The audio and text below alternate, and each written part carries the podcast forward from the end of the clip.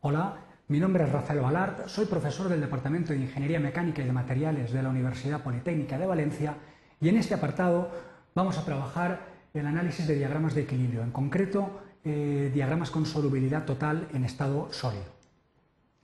A lo largo de esta presentación vamos a realizar un planteamiento del problema, seguidamente describiremos las particularidades de un diagrama de equilibrio con solubilidad total en estado sólido y a continuación llevaremos a cabo el estudio y análisis del proceso de enfriamiento tanto de un componente puro como de una aleación con composición intermedia.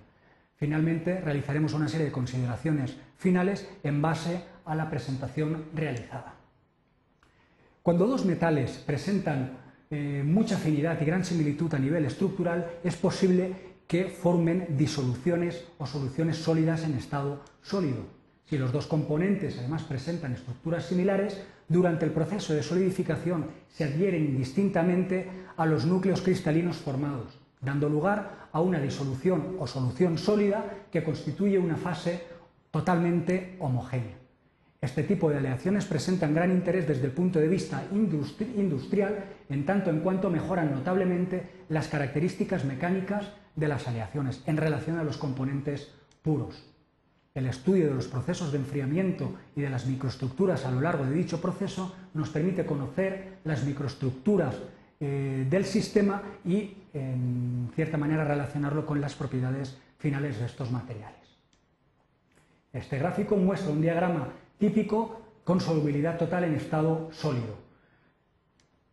Se aprecia claramente la línea de líquidos, por encima de la cual el sistema se encuentra en estado líquido para cualquier composición, y la línea de sólidos, o línea por debajo de la cual el sistema se encuentra en estado sólido para todas las composiciones.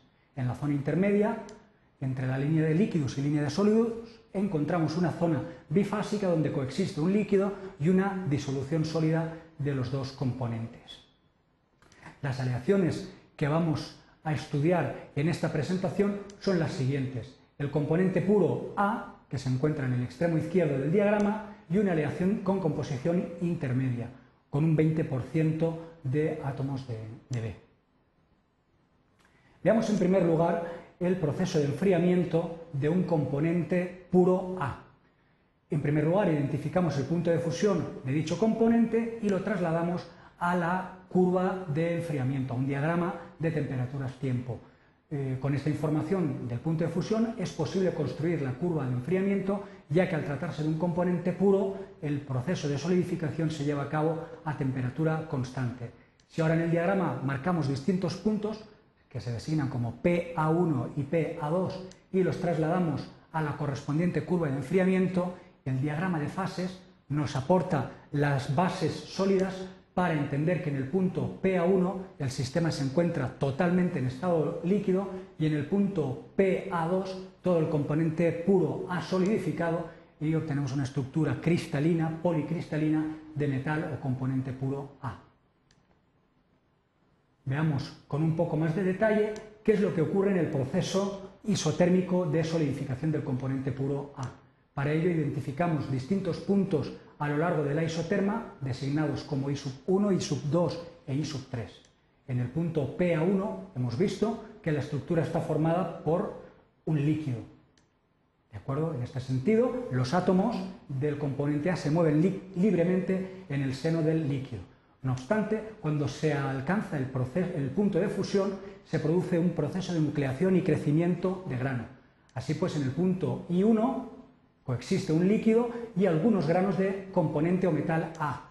Esto se aprecia claramente en el gráfico inferior, donde apreciamos alguna agrupación de átomos que son núcleos cristalinos que poco a poco irán creciendo para formar una estructura policristalina. El proceso de crecimiento de los granos continúa en el punto I2 y en el punto I3 hasta que alcanzamos el punto de final de solidificación.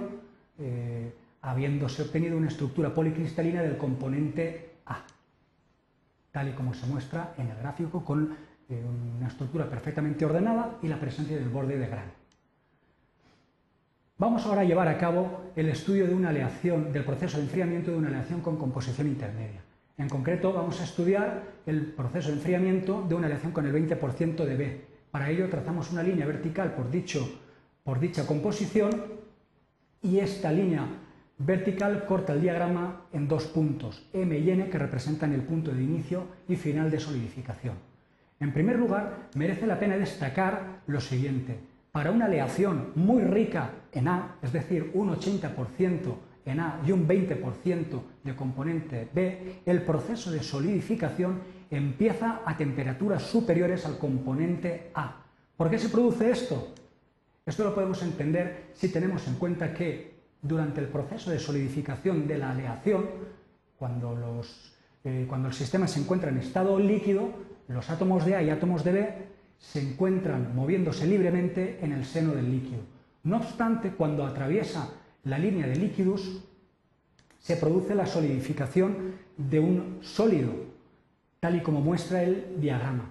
Pues bien, ese primer sólido que se forma en el punto M, aplicando la regla de la palanca, tiene una composición del 63% de B. Es decir, el primer sólido que se forma es muy rico en componente B.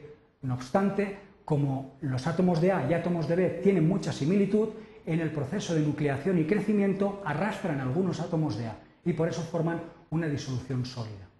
En este sentido, es lógico pensar que eh, la aleación, a pesar de ser rica en componente A, tiene una temperatura de comienzo de solidificación superior a la del componente puro A. Si ahora lo que hacemos es trasladar los puntos de inicio y de final de solidificación a un diagrama de temperaturas-tiempos, obtenemos la curva de enfriamiento correspondiente, donde cada punto aporta la información para eh, identificar las fases presentes en cada, en cada punto. Si ahora en el diagrama identificamos diferentes puntos para llevar a cabo el análisis, puntos M1, M2, M3 y M4, y los trasladamos a la curva de enfriamiento correspondiente, el diagrama de equilibrio nos permite conocer en cada uno de esos puntos cuáles son las fases presentes. Así pues, en el punto M1 el sistema se encuentra en estado líquido. En el punto M2 se ha formado núcleos de solución sólida alfa, disolución entre los dos componentes, que se encuentran dispersos en el seno de un líquido que todavía no ha solidificado. A lo largo del proceso de solidificación y antes de alcanzar el punto de final de solidificación, estos granos de solución sólida alfa van creciendo y así pues en el punto 3 los granos de solución sólida alfa han crecido considerablemente y cada vez queda menos líquido. En el punto 4, una vez hemos sobrepasado la temperatura o el punto de final de solidificación, tendremos una estructura policristalina formada por una solución o disolución sólida alfa de ambos componentes, que es totalmente homogénea.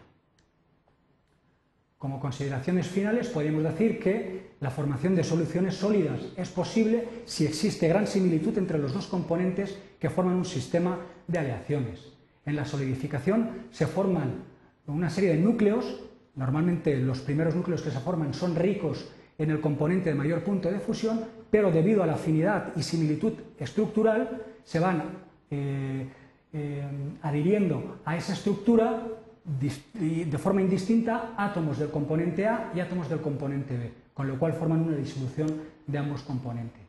Precisamente, aunque existe mucha similitud entre los componentes, las pequeñas diferencias entre tamaños es suficiente para provocar una distorsión en la red cristalina y provocar un importante endurecimiento en las aleaciones.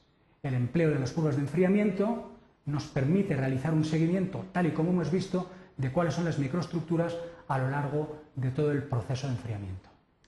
Muchas gracias por su atención.